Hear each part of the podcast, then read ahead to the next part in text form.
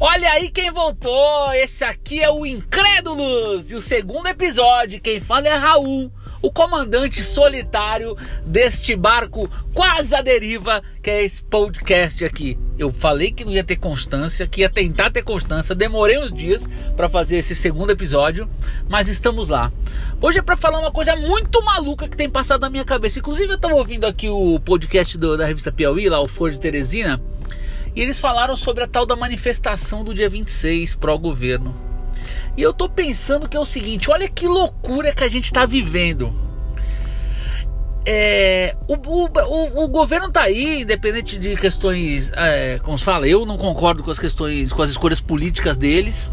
Acho que é um bando de, de primeiro que vão, como diz o poeta Ciro Gomes, eles só vão favorecer o baronato.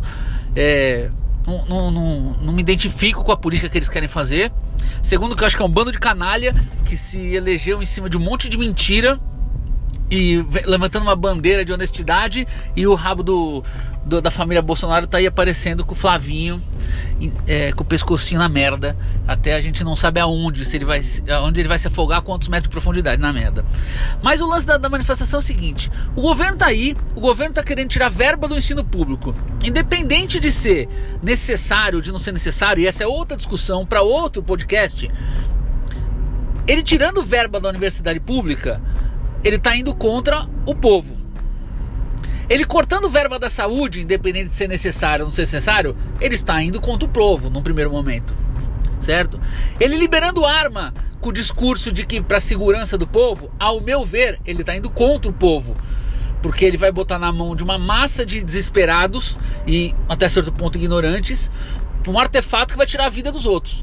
E independente de você falar, ah, foi tirou a vida em proteção, não interessa, uma pessoa morreu.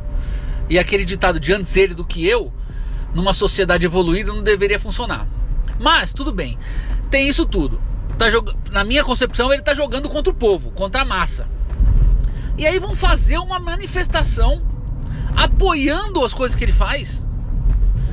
Como é que dá para entender isso das mesmas pessoas que criticam o Maduro? Óbvio que são é, coisas completamente diferentes. E o Maduro é, um, Maduro é um maluco, assassino, o que quer que seja.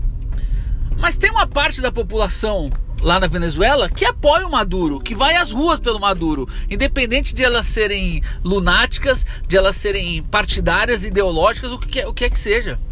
Tem uma parte da população na Venezuela, motivada por que eu não sei, que vai pra rua a favor do Maduro. Obviamente tem uma outra massa enorme que é contra ele, logicamente é contra ele, mas tem uma massa que vai a favor. Aí você traz para o nosso cenário aqui o presidente que tem tomado medidas que aparentemente são contra o povo, independente de politicamente elas terem sentido ou não tendo, e o povo vai pra rua para validar isso.